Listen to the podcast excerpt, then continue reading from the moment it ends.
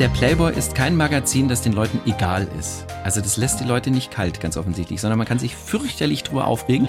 Und ich lasse da ganz gerne eigentlich tatsächlich Frauen am liebsten drüber sprechen und urteilen. Also ich glaube, es ist mittlerweile bekannt, dass wir niemanden dazu zwingen, sich nackig zu machen von einer Playboy-Kamera.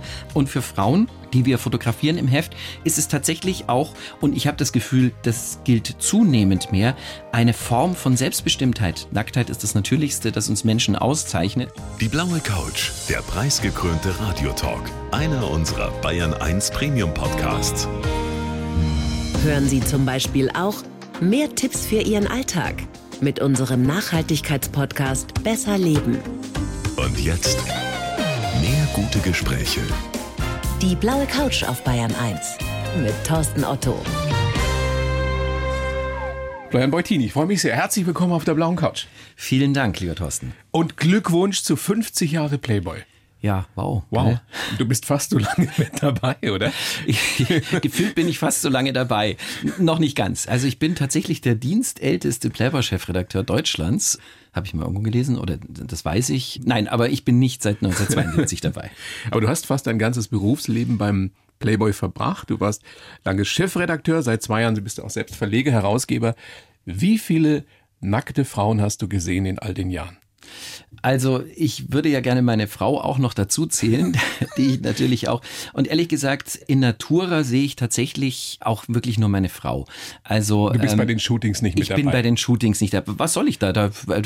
Die brauchen da keine Gaffer, die brauchen keine Spanner, sondern ich habe ja ein wunderbares Team, das ja übrigens äh, zu 100 Prozent aus Frauen besteht. Also äh, das Team, das sich um die Fotos kümmert. Da äh, braucht's mich nicht. Nein. Also wie viele? Was schätzt du insgesamt? Wie viele waren das? okay. Nicht nur die du gesehen hast, sondern die überhaupt im Playboy waren in ja, deiner Zeit? Äh, zu meiner Zeit. Na gut, das sind jetzt tatsächlich, wie viele Jahre sind das? Das ist 13 und das mal 12. Ach nee, und dann pro Ausgabe haben wir ja drei. Und dann bewirbt sich natürlich auch die ein oder andere bei uns und schafft es dann vielleicht nicht ins Heft und fotografiert zu werden. So, Gott. Also ich finde ja nichts Unangenehmes. Man hat ja öfters mal mit Popstars auch zu tun und äh, die brüsten sich ja ganz gerne mal, dass sie tausend Frauen hatten. So. Also äh, vielleicht muss ich an der Stelle auch dazu sagen, also ich habe, weiß nicht, ob ich tausend Frauen nackt gesehen habe, keine Ahnung. Aber jedenfalls, ich sehe am allerliebsten liebsten immer noch meine Frau nackt. So und so soll es sein. Es gibt ja, und das habe ich mir jetzt in der Vorbereitung auch nochmal ähm, so bewusst gemacht, kaum einen Mann, der nicht schon mal den Playboy gelesen hat. Mhm. Das heißt ja, auch gelesen, genau.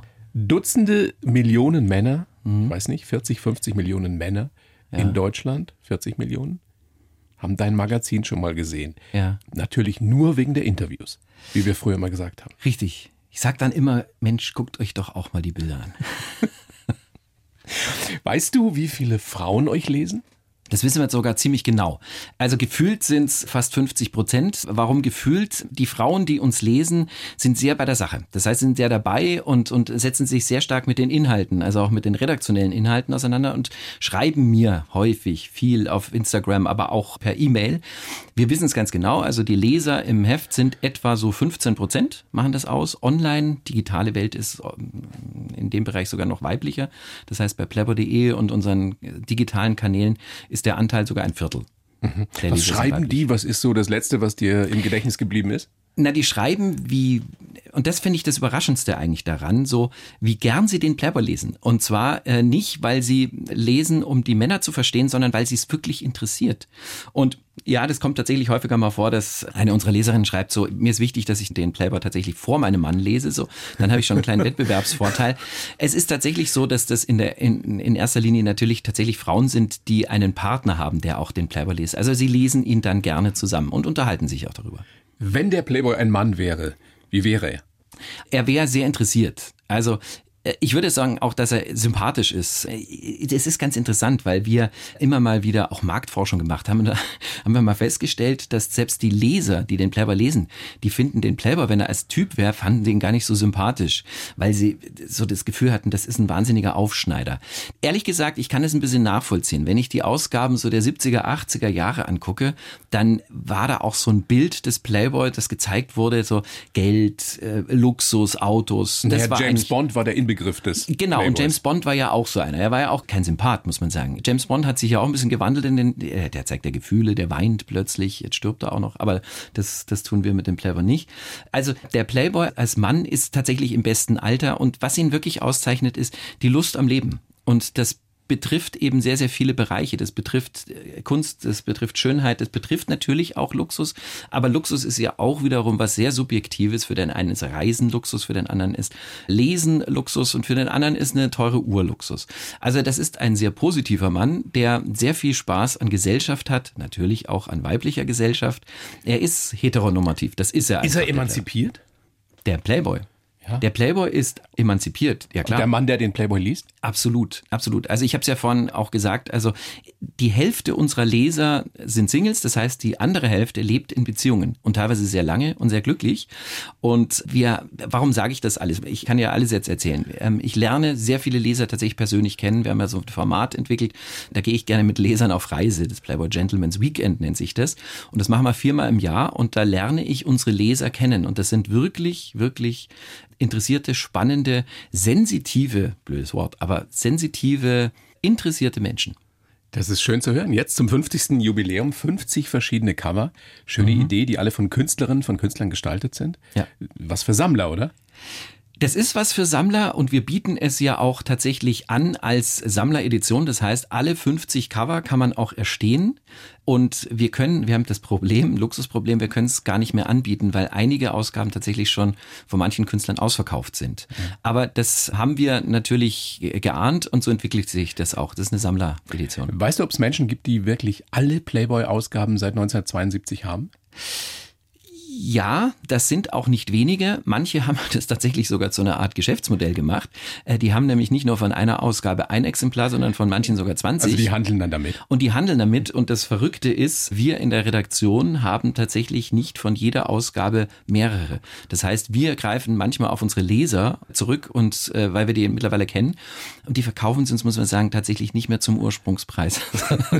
das, ist kann ein bisschen wie so eine Aktie. Ja. Du hast vorhin erwähnt, dass äh, überwiegend Frauen bei euch arbeiten. Ja. In der Redaktion. Ja.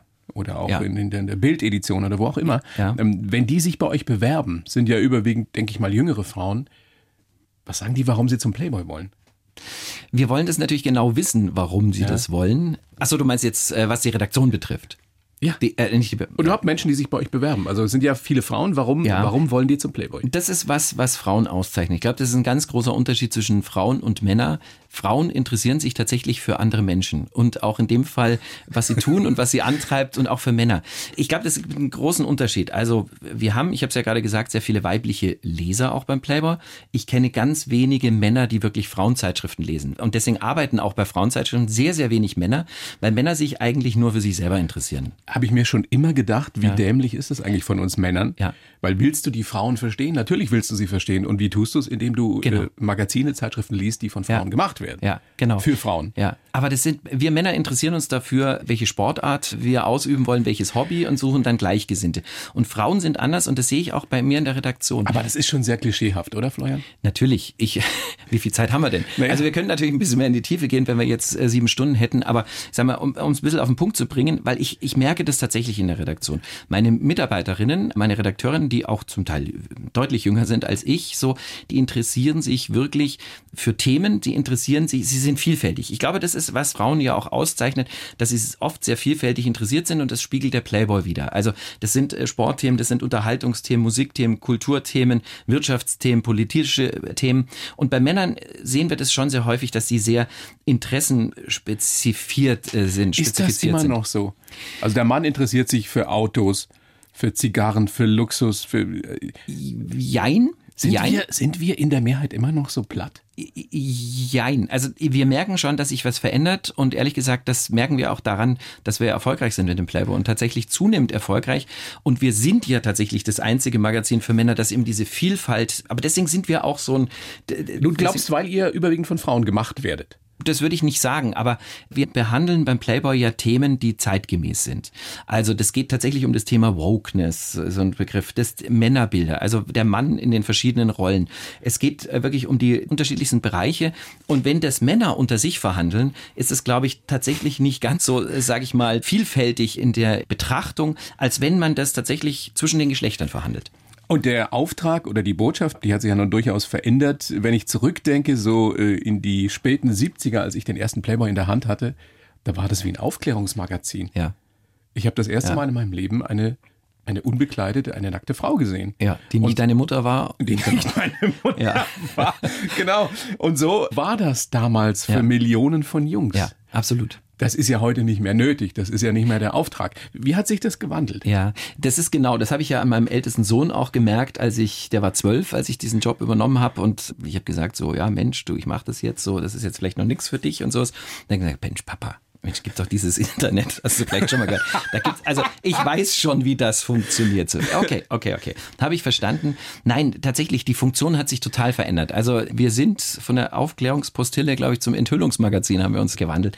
Also ich glaube, was die Bildwelten betrifft, geht es tatsächlich, sind wir ein People-Magazin. Also es ist schon sehr, sehr entscheidend auch und da merken wir auch, dass darüber gesprochen wird in einer Zeit, wo man alles schon mal nackt gesehen hat spielt es aber eine Rolle, wer ist nackt zu sehen. Also äh, wenn ich eine Simone Tomalla, die irgendwie ähm, jeder aus dem Tatort kennt oder kannte, dann äh, der Freund, der Mann kannte sie nackt. Aber so jetzt Oder plötzlich der Katharina Witt, glaube ich, das meistverkaufte Magazin überhaupt. Weltweit auf alle Fälle, ja, ja. Und das wird auch, sage ich mal, unter Sammlern heiß gehandelt.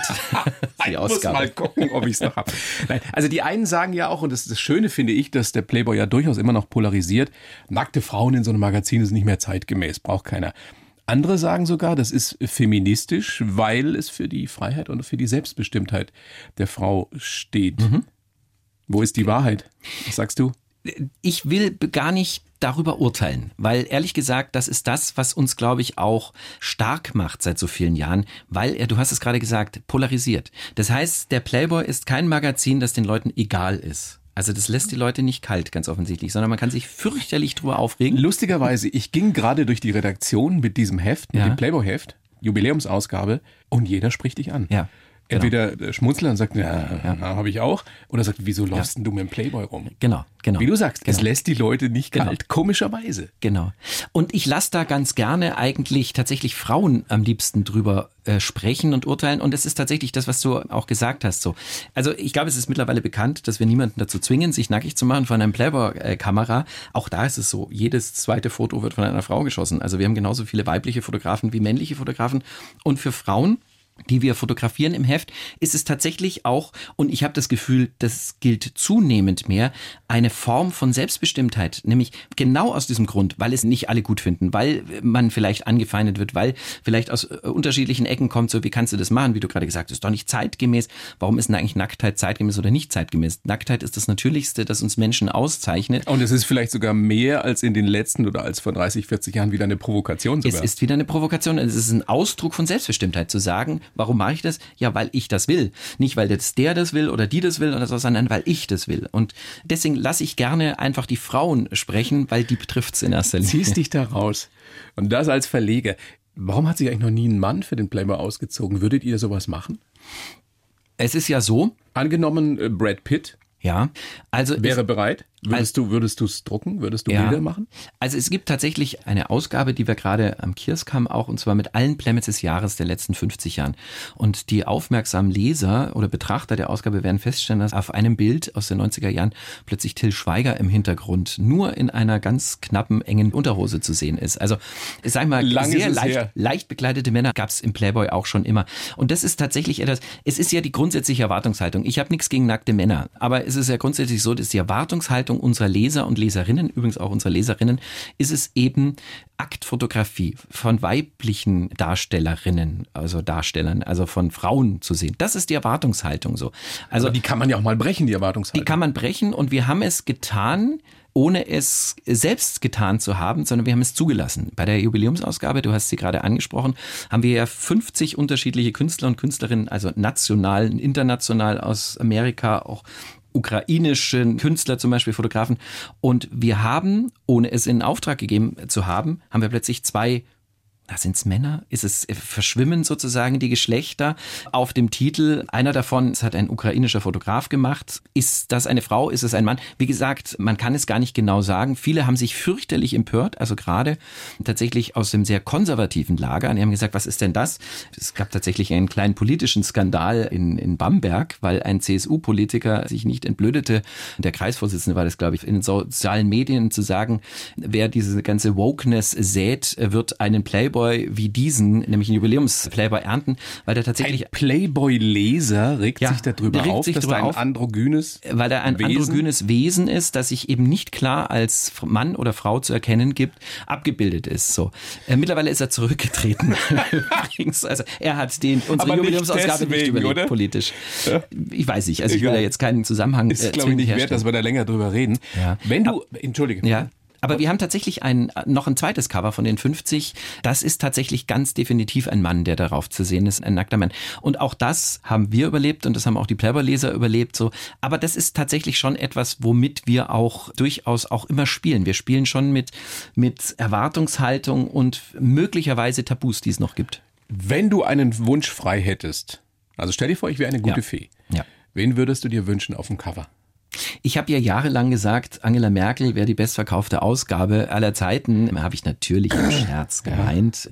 Aber das zeigt so ein bisschen eigentlich, es geht ja gar nicht in erster Linie darum, äh, ist die Frau auf dem Titel ein Model? Ist sie, entspricht sie den klassischen Schönheit? Überhaupt geht, nicht. Nein, sondern es geht um die Relevanz. Ist es eine Person, der man das vielleicht auch gar nicht zutraut? So. Zum Beispiel? Also, na sagen wir so, ich habe wirklich eine Frau, die ich sehr bewundere. Das ist die Maria Furtwängler. Das ist die Schauspielerin, kennt jeder, Verlegerfrau und Ärztin. Und sie ist jemand, die. Eine schöne Frau? Eine sehr schöne Frau, eine sehr, sehr erwachsene Frau, eine sehr. Eine Frau, die nicht mehr 29 ist? Richtig, genau. Und eine Frau, die etwas zu sagen hat, die für eine Haltung steht, die sie ja auch sehr. Also, Aber warum, soll, warum sollte die sich ausziehen für den Playboy? Das weiß ich auch nicht. Vielleicht aus dem Grund, weil sehr viele Freundinnen von ihr schon gemacht haben. Mit Natalia Börner zum Beispiel. So, sie hat mich tatsächlich, das, ich weiß gar nicht, ob ich das verraten darf, aber sie hat mich mal irgendwann angerufen und hat gesagt: Sagen Sie, Herr Beutin, wir, wir sitzen uns, sagen Sie, Herr Beutin, warum ziehen sich eigentlich all meine Freundinnen für Sie aus? Dann habe ich gesagt, Frau Fortwängler, Vielleicht, weil der Playboy Frauen eine Plattform bietet, die sie sonst nicht bekommen. Ja, du hättest sagen müssen, weil wir so unglaublich ästhetische Fotos machen. Ja, das steht, glaube ich, bei uns in der Werbebroschüre. naja, aber das wäre natürlich eine Ausgabe, die die vielleicht an die Katharina Witt-Ausgabe rankommen könnte, zumindest in Deutschland. Ja, ich weiß gar nicht, ob jemals wieder eine Ausgabe daran, was die Verkaufszahlen äh, betrifft, äh, rankommen würde, weil natürlich man verkauft heutzutage nicht nur seine Inhalte Wie viel verkauft auf Papier. ihr überhaupt heutzutage? Kann man das sagen? Na, wir verkaufen am meisten, das kann man immer noch sagen. Also wir verkaufen mehr als 100.000 pro Ausgabe und davon haben wir 45.000 Abonnenten und sind damit tatsächlich absolut konkurrenzlos. Also und wir haben mehr Abonnenten, als wir vor 22 Jahren hatten. Also das ist wirklich was, man liebt den Playboy immer noch auch auf Papier, auch wenn er ja nicht nur auf Papier. Und natürlich, und das meine ich ganz ernst, wegen der zum Teil herausragenden Interviews, die es immer noch gibt. Richtig. Und mit Richtig. wem würdest du gerne mal noch ein Interview machen? Wen hättest du unbedingt gerne? Wen hätte ich gerne? Elon Musk hätte ich natürlich gerne. Wir haben jetzt kürzlich eine große Elon Musk-Geschichte gemacht, aber bei Elon Musk weiß man, der polarisiert übrigens auch extrem. Den hatten wir auch kürzlich auf einem Titel einer Sonderausgabe, aber haben ihn nicht zum Interview bekommen, weil es bekommt ihn niemand zum Interview, weil der kommuniziert gerne über Twitter. Und deshalb wäre das ein Mensch, den ich wirklich sehr, sehr gerne zum Interview treffen würde. Und was Und, würdest du ihn fragen? Was wäre die erste Frage an ihn? Ob er eigentlich verrückt sei. Weil das ist auch die Geschichte gewesen äh, zwischen Genie und Wahnsinn. Also manchmal hat man das Gefühl, so der Wahnsinn hat ihn äh, zunehmend ergriffen. Auf der anderen Seite. Äh, man hat das Gefühl, er könnte im nächsten James Bond auftreten. Ja, darüber habe ich noch gar nicht nachgedacht. Das stimmt. Das ist genau der Gegenspieler. Das ist eigentlich der Gegenspieler. Ja. Leute, die mich lange kennen, wissen auch, dass mein größter Wunsch eigentlich ist, irgendwann mal Paul McCartney persönlich zu treffen zum Interview. Ja, aber das, das, ist ja vielleicht nicht unmöglich. Das ist nicht, ich sage ja, also ich habe jetzt auch nicht gesagt, der dass ich ja Prinzessin Lilifee treffen will, sondern Paul McCartney, wo man dem, wo, ja, das könnte klappen. Meister Eder würde schwieriger. Meister Eder wird schwierig. Winnetou auch? Ja, äh, ja, ja, ich weiß, worauf du hinaus willst. Die Idole deiner Kindheit, werden wir gleich noch genau. drüber sprechen. Florian, schön, dass du da bist. Ich habe natürlich für dich auch wieder einen Lebenslauf geschrieben, wie für jeden Gast. Den gebe ich dir. Du liest das bitte so vor und sagst mir dann danach, ob du es so unterschreiben kannst. Bitteschön. Ich heiße Florian Beutin und mit dem Playboy habe ich mir meinen beruflichen Lebenstraum erfüllt. Als Verleger weiß ich, dass wir nicht nur ein Magazin machen, sondern vor allem ein Lebensgefühl, nicht nur für Männer, verkaufen. Geprägt haben mich die Musik der Beatles, die Bücher von Karl May und der FC Bayern. Meine Ziele? Das Unternehmen weiter etablieren, wieder mehr Leichtigkeit empfinden und meinen Kindern beim Aufwachsen zur Seite zu stehen. Und ansonsten halte ich es mit Harald Junke. Glück bedeutet keine Termine und leicht einen Sitzen. Ja, wenn es ab und zu der Fall ist, ist das wirklich eine schöne Vorstellung. Das hast du im Vorgespräch, glaube ich, mit meiner Redakteurin gesagt. Ja. Nur so ein Spruch oder fandest du Harald Junke in seiner ganzen Vielfältigkeit wirklich so vorbildhaft? Sagen wir mal so, Harald Junke steht ja auch für eine Zeit, die wirklich Lichtjahre entfernt scheint. Also die 80er äh, letztendlich. Die 80er Jahre. Das taucht da ja auch auf, so eine Leichtigkeit. Und sowas würde ja heute keiner mehr sagen, weil das würde ja gleich unseriös und außerdem du bist das stimmt. Vorbild du denkst sofort, so. wie kann man? Wie kann man? Ja? Du bist doch Vorbild. Du kannst doch jetzt hier nicht vom Trinken und sowas und was zu was das alles führt. Natürlich hat der Harald Junke äh, sich früher hingerichtet, als es äh, nötig gewesen wäre. Natürlich war das ein, würde man heute sagen, wahrscheinlich ein Borderliner und ein, ein armer Hund in gewisser Weise. Aber er steht für eine, also erstmal ist er ein, ein grandioser Schauspieler gewesen, ein großartiger Komödiant. War auch einer, der äh, wahnsinnig vielseitig war. Das ist auch etwas, was ich bewundernswert finde, was ich vorbildhaft finde, wenn jemand eben nicht nur in einer Disziplin wahnsinnig gut ist, nennen wir mal einen Fußballer, sondern wenn er so vieles kann. Und ich glaube, dass. Solche Leute gibt es immer weniger. Gibt es immer weniger. Ja, genau. Allround-Künstler würde man sagen. Und dieses Gefühl, egal wie man es herstellt, ja. von leicht einen Sitzen. Das kann ja auch Naturstone sein in ja. gewisser Weise. Gibt Absolut. ja so Menschen. Ja. Das ist ja auch herrlich, wenn man nichts zu tun hat. Ja. Können auch ganz viele gar nicht mehr aushalten. Ja. Diese im besten Sinne Langeweile. Absolut, absolut. Also ich finde dieses Gefühl, das ist für mich tatsächlich auch ein Urlaubsgefühl, wenn man mittags schon Alkohol trinken kann. So ein Gläschen Weißwein in der Sonne. Es muss ja kein Alkohol sein, aber, aber überhaupt dieses Gefühl, da zu sitzen und sich nicht darüber Gedanken zu machen, was als nächstes kommt, sondern wirklich im Moment zu sein. Genau. Und den zu genießen. Herrlich. Oder bist schon wieder viel zu lange her? Mhm. Komm, wir fahren gleich los. Wollen wir mal gucken, Florian, wie du so geworden bist, wie du heute bist. Geboren, 20. April 67 in München. Das heißt, du bist echt schon 55 auch. Wenn das da steht, wenn ja. du das sagst, dann muss das so sein. Ja. Gut gehalten, ich darf das so sagen. Ähm, aufgewachsen bist du auf dem Dorf im Süden von München. Richtig. 300 Seelengemeinde. Ja. Wichtiges Kaff, ja genau. Sag ruhig, wie es heißt oder, oder magst du? Altkirchen. Ja. Altkirchen. Also ich kennt natürlich jeder. Kennt natürlich jeder, ja. Zwischen Sauerlach und wie hieß das andere Otterfing oder so. Und dann was in Geretsried? Ja, Kleinstadt. Und jetzt Du als, als Mensch, der sein, sein ganzes Leben in München verbracht hat und Umgebung, ziehst du nach Brandenburg. Ja. Was ist denn da passiert? Das kann nur der Liebe wegen sein. Natürlich kann es nur der Liebe wegen sein. Wer zieht denn sonst nach Brandenburg? Ich muss dich leicht korrigieren. Also ich habe den Großteil meines Lebens tatsächlich hier in München und Münchner Süden verbracht. Ich habe ja mal in, ich habe ja sogar mal studiert, das, man mag es kaum glauben, aber das war in Augsburg und ich habe dann tatsächlich beruflich ein paar Jahre zugebracht in Hamburg und Berlin. Also sagen wir mal so, diese große Stadt, die da in Brandenburg liegt, dieses Berlin, ist mir nicht ganz fremd und wir ziehen auch tatsächlich in die Nähe von Berlin.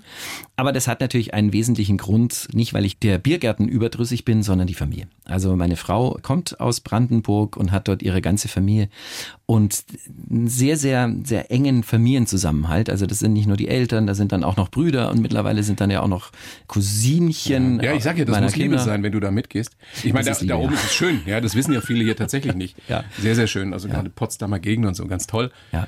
Aber für einen Münchner trotzdem. Ja, ich habe wir einfach so. Wir planen ja gerade die Umzugsvorbereitung und da hat tatsächlich einer, ich glaube, das war der vom Umzugsunternehmen, der hat gesagt, wo zieht sie? Nach Brandenburg. So weit geht mein Navi gar nicht. Also man merkt schon, schon ich glaube, für viele Bayern ist es wirklich immer noch so, dass nördlich von Ingolstadt ist die Scheibe zu Ende und dann fällt man einfach ins Nichts. Die Leute gucken einen schon ein bisschen mitleidig an und sagen so, was ist denn? Ja, aber das kann man ja durchaus mal sagen, dass es da mhm. oben auch sehr, sehr schön sein kann. Die Kindheit hast du gesagt, ländlich, unbeschwert, glücklich. Der Papa war Physiker, die Mama Krankengymnastin, beide eben auch aus Sachsen, ja, Kriegsflüchtlinge gewesen. Genau. Ja, Hat dich genau. das in irgendeiner Weise geprägt? Vielleicht dann, als die, als die Mauer fiel? Ja, Absolut. Du musst mir mal sagen, wenn ich zu weit aushole. Aber ich habe ja früher Musik gemacht auch. Wir haben in einer Band gespielt. Und als die Mauer fiel, saßen wir, da waren eine Vierer, ein da warst du 22? Da war ich 22, genau. Und da saßen wir in der Kneipe zusammen und waren sehr berührt. Also nicht nur, weil das halt, glaube ich, ganz Deutschland berührt hat, sondern weil wir festgestellt haben, wir haben alle Verwandtschaft in, in Ostdeutschland. Und wir haben dann noch nachts den Beschluss äh, gefasst, dass wir auf Tour gehen. Und zwar. Du hattest eine Beatles Coverband. Ich hatte eine Beatles Coverband, genau. Und wir waren im Februar 90 waren wir dann in der DDR. Damals wirklich noch DDR unterwegs und haben in Dresden gespielt, wir haben in Leipzig gespielt und Ihr habt in Dresden All You Need Is Love gespielt dann. wir haben in Dresden ja und Revolution haben auch gespielt und meine Bandmitglieder hätten mich fast gesteinigt, weil ich meine Ansagen waren oft ein bisschen bemüht und ich habe nur gesagt so, naja, wir spielen jetzt ein Lied, sowas habt ihr hier auch gerade, Revolution und ich sehe nur, wie links und rechts meine Bandkollegen in sich zusammensacken und sagen, unser Sänger ist leider ein Riesenidiot, aber es, es war doch, Da kommt aber der sie- Münchner Schnösel. und er erzählt ihnen was von der der Revolution. Genau. Aber wir haben auch den Auftritt überlebt und das war ein grandioses Ereignis. Und ja, ich habe tatsächlich ja auch Verwandtschaft in den neuen Bundesländern, also in Sachsen.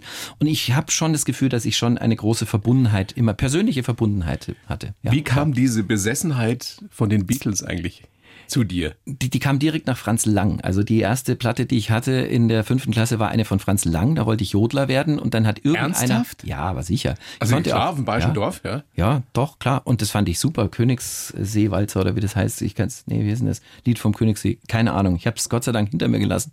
Und dann kam irgendwann mitleidig ein Mitschüler in der fünften Klasse, der ist mittlerweile auch äh, Lehrer am Gymnasium und hat gemeint so, Franz Lang ist ganz nett, aber hör dir mal das an. Und er brachte mir das rote Album von den Beatles. Und da hat sich bei mir eine Welt geöffnet. Ich bin vorher, also meine Eltern haben viel klassische Musik gemacht und auch gehört. Und für mich waren die Beatles plötzlich das Tor zu einer anderen Welt, neuen Und das ist Welt. bis heute so, dass Und das du ist heute so. sie hörst, dass du sie liebst. Ich finde, das ist die vielfältigste, das ist die spannendste, das ist die musikalischste Band, die es jemals gegeben hat. Es war ja, oder es gab ja eine Zeit, da war man entweder Beatles oder Stones. Richtig. Warum warst du Beatles oder Naja- hast du die Stones nie gehört? Naja, wie hat Paul McCartney erst kürzlich gesagt, die Stones äh, sind eine sehr gute äh, Blues-Coverband. Also, jetzt mache ich mir gerade wieder sehr viele bis, Freunde. bis heute unterwegs Ja, sind. ja, also ich glaube, ich wäre heute jetzt natürlich auch Stones-Fan, weil das ist die Band, die man noch sehen kann. Und das ist ja auch, glaube ich, ganz spannend. Nein, ich habe die Stones auch live gesehen und das ist wirklich großartig. Nein, aber es ist tatsächlich so, die Stones haben eine Riesenkarriere auf drei Akkorde aufgebaut. Und das, finde ich, kann man immer mal ein Lied hören, aber ob das 50 Jahre überdauern muss, oh Gott, ich rede mich um Kopf und Du Kragen. redest dich jetzt Nein, echt um Kopf und Kragen, Genau. ne? Nein, also die Beatles sind halt einfach die musikalischsten Menschen auf diesem, wirklich, im- die im Pop-Business unterwegs waren. Mhm. So ein Lieblingssong von ihnen, mit dem wir dir eine große Freude machen können? es sind so viele, weil jeder, das ist ja auch das Spannende. Es sind ja vier Beatles gewesen und jeder hat einen eigenen Musikstil vertreten und eigene Songs. Schon klar, äh, aber jetzt gerade so spontan, was, what comes to your mind? While My Guitar Gently Weeps, geschrieben von George Harrison. Wunderschöner Song. Hm, super. auch. Bevor du aber Beatles-Fan warst, warst du Karl May-Fan, also Winnetou-Fan. Ja. Stimmt es, dass du wirklich eigene Geschichten geschrieben hast? Also du hast es nicht nur verschlungen wie die meisten von uns damals, sondern du hast eigene Geschichten geschrieben über Winnetou? Ja, ich habe meine eigenen Winnetou-Mini-Romane äh, geschrieben. Ja, tatsächlich. Also bei mir war sehr früh, merkte ich, dass ich mich auch, sage ich mal, für viele Dinge interessiere. Also Musik war schon immer in meinem Leben, aber ich habe gerne gezeichnet. Das habe ich, da war mein Vater auch das Vorbild. Also ich habe am Anfang tatsächlich die ersten Jahre die Bilder meines Vaters kopiert. Ich war ein Kopist und habe aber auch gerne mir Geschichten ausgedacht. Und ich hatte eine Schreibmaschine äh, geschenkt bekommen zum Geburtstag und ähm, habe angefangen dann eben in diese Schreibmaschine zu hacken und so kindliche Adaptionen von Winnetou Wie mir warst du auszudenken. da? Naja, so 10, 10, 11 11, war ja. ich da, genau. Und ich habe dann immer Platz gelassen und meine Eltern haben gefragt, warum ist denn da Platz? Da, da, da ist jetzt Weißraum. Dann habe ich gesagt, ja, da kommt meine Illustration rein. Ich habe das dann ausgedruckt und, oder wie hat man das da ausgedruckt? Hat man damals Nee, noch nicht, sondern man es war bei einer Schreibmaschine. Kopiert kam halt da ja. raus, genau. Ja. Und dann habe ich das, äh, dann habe ich das illustriert. Also das hat mich schon immer, also ich wollte jetzt auch nicht nur Bücher, wo nur Text war, sondern Bilder durften damals Hast du auch das schon. noch? Ich habe das noch, ja. Das habe ich noch. Ja, ja. Wie findest du die Diskussion gerade um die Winnetou-Filme?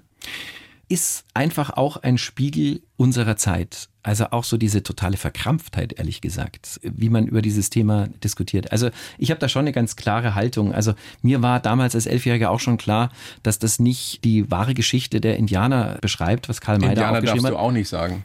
Oh, also du darfst es das schon jetzt? sagen, aber Ja. Doch, ich, ich sag das auch. sagen darf man alles. Bully Herbig äh, sagt es auch noch, äh, sagt auch noch, ähm, der ja doch einen sehr lustigen Film gemacht hat über die Karl May-Film.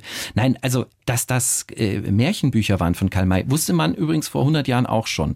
Deswegen finde ich diese Diskussion völlig albern. Und dass man jetzt die Filme zeigt und dann irgendwie den jungen Leuten noch einen Hinweis geben muss, damit sie ja auch wissen, hallo, das ist nicht die Wahrheit, das ist nicht die Realität, die abgebildet. Das ist so ein Spiegel unserer Zeit. Uns fehlt bei manchen Dingen einfach total die Lockerheit und die Entspanntheit, dass man den Leuten schon zutraut, dass sie das selber einschätzen können. Äh, was ich ja das Schlimmste finde an dieser ganzen Sache, also diese Winnetou-Romane oder diese, dieses Bild des Winnetous und die Freundschaft von Winnetou und Old Shatterhand ist der Inbegriff von Freundschaft und Achtung von anderen Kulturen und, und Achtung äh, von, von anderen Wesen. Und das ist eigentlich Hippie-Literatur. Also da geht es darum, dass wir uns alle lieb haben und die sind doof, die uns das alles kaputt machen wollen. Und also ich verstehe die du Diskussion. Kannst dich da richtig gesagt- echauffieren, Äh, ja? ja, kann ich, absolut. ich reg mich jetzt auch auf. Ich kritisiere gerade, dass die glaub, Leute alle aufhören, jetzt rege ich mich der selber beste auf. Satz, den man dazu finden kann, ist, es ist einfach Ausdruck äh, der Zeit. Es ist der Zeitgeist. Und genau. den kann man jetzt so oder so finden. Und in 10, 20 Jahren werden wir vielleicht wieder anders drüber reden oder anders Ja. drüber denken. Berufswunsch damals eben Winnetou. War Ja. der erste. Dann wolltest du Fußballprofi werden? Ja. Wegen? Karl-Heinz Rummenigge. Ich bin sogar auf dem Fußballplatz, das war auch albern, so gelaufen wie Karl-Heinz Rummenigge. Der hatte immer so eine Hand, rechte Hand, äh, baumelte immer so runter. Und ich habe gedacht, die Ja, der hatte ja auch so dicke. Oberschenkel. Ne? Richtig. Und dicke Hast du Knie. die auch? Nee, ich habe lustigerweise immer noch, obwohl ich nicht mehr so regelmäßig Sport treibe, da habe ich immer noch Fußballerbeine. Das sagt meine Frau auch immer. Sagt Ja, sie, du hast die- viel gespielt, ne? Ich habe Warst du schon. begabt? Warst du talentiert? Hätte was draus werden können? Ich war die Lunge. Sagen wir so. Also ich war, ich bin viel, ich habe durch Arbeit viel weggemacht. Lunge Beutin. Ich bin viel gelaufen, sagen wir mal so. Dann wolltest du Schreiner werden? Ja, Meister Eder. Natürlich.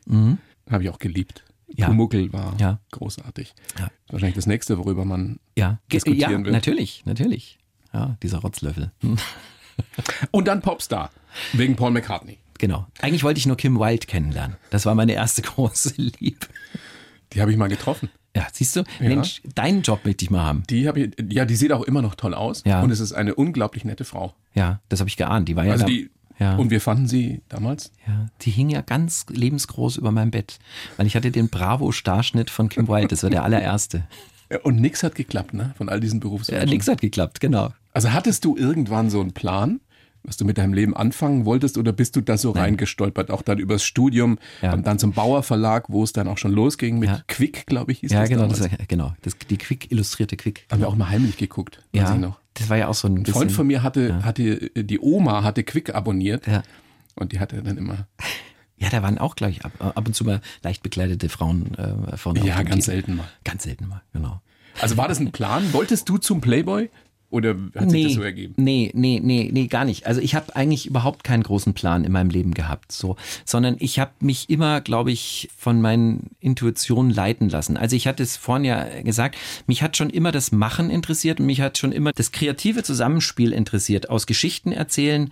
Das Thema, um es auf den Punkt zu bringen, Text und Bild. Die Vereinbarkeit von Text und Bild fand ich schon immer herausfordernd und spannend. Und weil das aussagekräftiger ist als nur Bild oder nur Text? Ja, vielleicht liegt es daran, dass Männer einfach so sind, dass Männer immer noch ein Bild zum Text brauchen. Äh, deswegen ist die Literatur tatsächlich äh, vor allem weiblich. Also vor allem von Frauen werden auch zum Beispiel Krimis gelesen. Nein, ich bin sowohl ein visueller Mensch als auch ein Textmensch. Also ich habe große Freude daran, mit Sprache zu arbeiten und ich liebe es, von Menschen umgeben zu sein, die mit Sprache sehr gut umgehen können. Und ich bin auf der anderen Seite auch sehr ein visueller Mensch. Und deshalb wusste ich immer, deswegen in meinem Studium ist man eigentlich ja Kommunikationsdesign studiert, danach geht man eigentlich in die Werbung. Und da habe ich auch ein Jahr gearbeitet und habe gemerkt, nein, in die Werbung gehst du nicht, weil das ist sowas von vergänglich. Du machst etwas und es ist sofort weg. Und habe damals im Studium eine Fotoreportage gemacht. Und zwar im Münchner Hasenbergel. Die habe ich die Zustände dokumentiert. Und die waren damals wirklich dramatisch, Ende der 80er Jahre, Anfang der 90er Jahre. Und da dachte ich mir, Mensch, das ist es eigentlich, Journalismus, das könnte etwas sein. Und dann hat mich jemand darauf aufmerksam gemacht, aus dem Freundeskreis und hat gesagt, du, die suchen da beim Bauer Verlag, die machen den Playboy und die Quick. Ich so, wie Playboy? Das ist ja ein Witz, oder? Die suchen den Grafiker. Und dann habe hab ich mich beworben und habe den Chefredakteur damals kennengelernt und der hat alle Werbearbeiten, die ich gemacht habe, gesagt, das ist alles Schrott, das interessiert keinen. Aber ich hatte dann als Diplomarbeit ein eigenes Magazin mir ausgedacht und habe das umgesetzt und habe eigentlich das gemacht, was ich jetzt auch mache. Ich habe selber fotografiert, ich habe geschrieben, habe aber auch Freunde, die ich so kannte, beauftragt, dass die sich damit auseinandersetzen und mir Inhalte liefern. Und das fanden die gut. Und da wusste ich, ich habe eigentlich meine Bestimmung.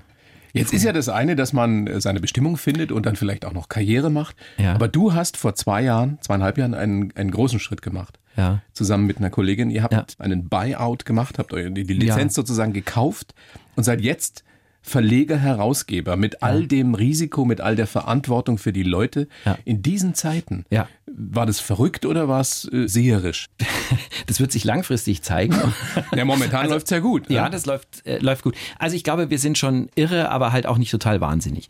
Also viele haben natürlich wirklich gesagt, ihr seid wirklich verrückt. Wie könnt ihr das tun? Weil wir auch, auch gleich gesagt haben, wir wollen einen Verlag, da gehören auch Leute dazu. Also nicht nur eine Lizenz für Playboy, für Österreich, äh, Deutschland und Schweiz haben und auch langfristig, sondern da gehören ja auch Leute dazu, die das machen sollen. Und wir sind mit 14 Leuten gestartet im Jahr 2019 und sind mittlerweile 28. Also wir haben uns verdoppelt, weil wir schon immer dran geglaubt haben und das nach wie vor tun, dass Menschen lesen, also auch auf Papier, aber eben auch nicht nur, sondern wir sind, wir haben, wie man das Neudeutsch so sagt, wir haben das so als, als 360-Grad-Marke ja auch, sag ich mal, etabliert. Das heißt, man kann den Playboy auch erleben, auf Events erleben, digital ist sehr wichtig, so. Aber was wir eben immer feststellen, und die Leser kommen auch auf mich zu und sagen, so, versprich uns bitte, dass es in fünf Jahren auch noch das gedruckte Magazin gibt. Und wir merken das eben erfreulicherweise Sind das aber nicht nur alte Männer? gar nicht. Das ist für uns zum Beispiel auch eine Stimmt ganz es, dass wichtige. das Durchschnittsalter eurer Leserschaft bei 38 liegt? 38, 39, genau. Wow. Also das, das changiert äh, vielleicht mal so um ein Jahr. Ich glaube, wir waren vor sieben Jahren 38, jetzt sind wir 39. Aber das zeigt, dass immer wieder neue Leser natürlich Und reinkommen. nochmal 100.000 verkaufte ja, Exemplare über, pro über Ausgabe. 100 über 100.000 verkaufte Exemplare. Ja. Respekt. Monat für Monat. Respekt. Glaubst du, alles Schwarzer liest den Playboy? Also ihr würde was entgehen, wenn sie es nicht täte. Ich habe Alice Schwarzer immer wieder mal tatsächlich auch angefragt äh, ein Interview. Aber irgendwie bis jetzt hat es, der Traum ist auch noch nicht in Erfüllung gegangen. Olaf Scholz, der Kanzler, liest der Playboy? Ähm, weiß ich nicht. Weiß, dass seine Vorgängerin Playboy gelesen hat. Angela Merkel hat Playboy gelesen. Ja, das ist eine lustige Geschichte, die ich eigentlich auch äh, gerne bei- vor Studenten, da stelle ich mal die Frage, wisst ihr, was Angela Merkel mit dem Playboy zu tun hat? Und zwar damals tatsächlich, als Angela Merkel zum ersten Mal den damaligen äh, amerikanischen Präsidenten Trump treffen sollte, hat sie Playboy gelesen. Warum? Weil der Playboy zwei wirklich sehr umfassende Interviews mit Trump veröffentlicht hatte. Eins in den 90ern und eins in den Nullerjahren, wo er sich in, nämlich sehr explizit, was wirklich spannend ist, kann ich nur empfehlen, lest euch das nochmal durch. Die Playboy-Interviews kann man ja auch online nochmal lesen, wo er sich ganz explizit damals auch zu Deutschland und wie er mit Deutschland umzugehen habe und auch zu seinen Ambitionen, mal Präsident zu werden, sich äußert. Und Angela Merkel, es ist gute Deutsche, wollte gut vorbereitet sein und hat deshalb in Vorbereitung den Playboy mit den äh, Trump-Interviews gelesen. Das hat sie dann tatsächlich auch mal gesagt, deswegen können wir das bei Spiegel nachlesen. Spannend. Nie gehört gehabt. Also du hast eine Menge Verantwortung, du hast viel zu tun. Ja. Und jetzt hast du auch noch zwei kleine Kinder. Ja, zu den zwei Alten. Die ja- sind ja schon groß, die brauchen ja nun nicht mehr so Großen, viel genau. Ja. Unterstützung. Da musst du zumindest keine Windeln mehr wechseln. Nee. Wie engagiert bist du als Vater? Wie emanzipiert oder? Also deutlich engagierter, würde ich mal sagen, tatsächlich als bei den großen Kindern. Da spielt vieles eine Rolle. Also zum einen, ich würde es mir nicht verzeihen können, wenn ich das nicht wäre jetzt. Und es ist tatsächlich so, bei den Großen habe ich das Gefühl, da ist mir vieles verloren gegangen. Ich habe mich, ganz ehrlich, ich habe mich immer für einen Supervater gehalten, auch mit den Großen. Und ich habe mir, und irgendwann in der Rückschau habe ich mir gedacht, ich war ein Supervater am Wochenende und im Urlaub. Aber ich war eigentlich, so unter der Woche war ich gar nicht präsent, weil da habe ich ja an meiner Karriere gearbeitet. Und man muss wirklich sagen, so vor 20, 25 Jahren, wenn man da äh, sich unterhalten hätte, so, du, ich nehme jetzt mal zwei Monate Zeit für meine Kinder, hätten die Leute gedacht, ja gut, du kündigst. Das haben die wenigsten getan, ja. Ja. Gibt es Werte, die sich verändert haben, die du deinen kleinen Kindern jetzt vermitteln wirst? Was du bei den Großen nicht gemacht hast? Nee, das denke ich nicht. Ich glaube, Erziehung, das ist nichts Intellektuelles. Es ist keine intellektuelle Leistung, sondern Erziehung heißt, da zu sein. Präsent, wirklich einfach. Und vorzuleben. Präsenz Aber es gibt ja schon so. Werte, die, die man vermisst zum Teil in der heutigen Zeit. Also Respekt, äh, Nächstenliebe, um ein großes Wort zu finden, Toleranz. Ja, aber das habe ich, glaube ich, auch den großen Kindern vorgelebt. Also ich merke zum Beispiel, dass meine großen Kinder, die sind alle in sozialen Bereichen engagiert. Also meine Tochter, meine große Tochter hat lange Zeit beim Kinderarzt gearbeitet. Mein Sohn wird Erzieher, jetzt mit 22 Jahren. Hat er auch lang gehadert übrigens, weil er auch gesagt hat, ne, meine Kumpels beim Fußball, die werden Mechatroniker oder Schreiner und ich mache so einen Frauenberuf. Und ich habe gesagt, du, wenn du es gut machst, wenn du glücklich bist, ist das der tollste Beruf, Ja, warum kannst. Frauenberuf? Ja. Ja, aber es ist verrückt, oder? Dass das immer noch so ist in manchen Hätte ich nicht gedacht, dass Nee. die Jungs, die jungen Männer in dem Alter noch so denken Ja. zum Teil. Ja.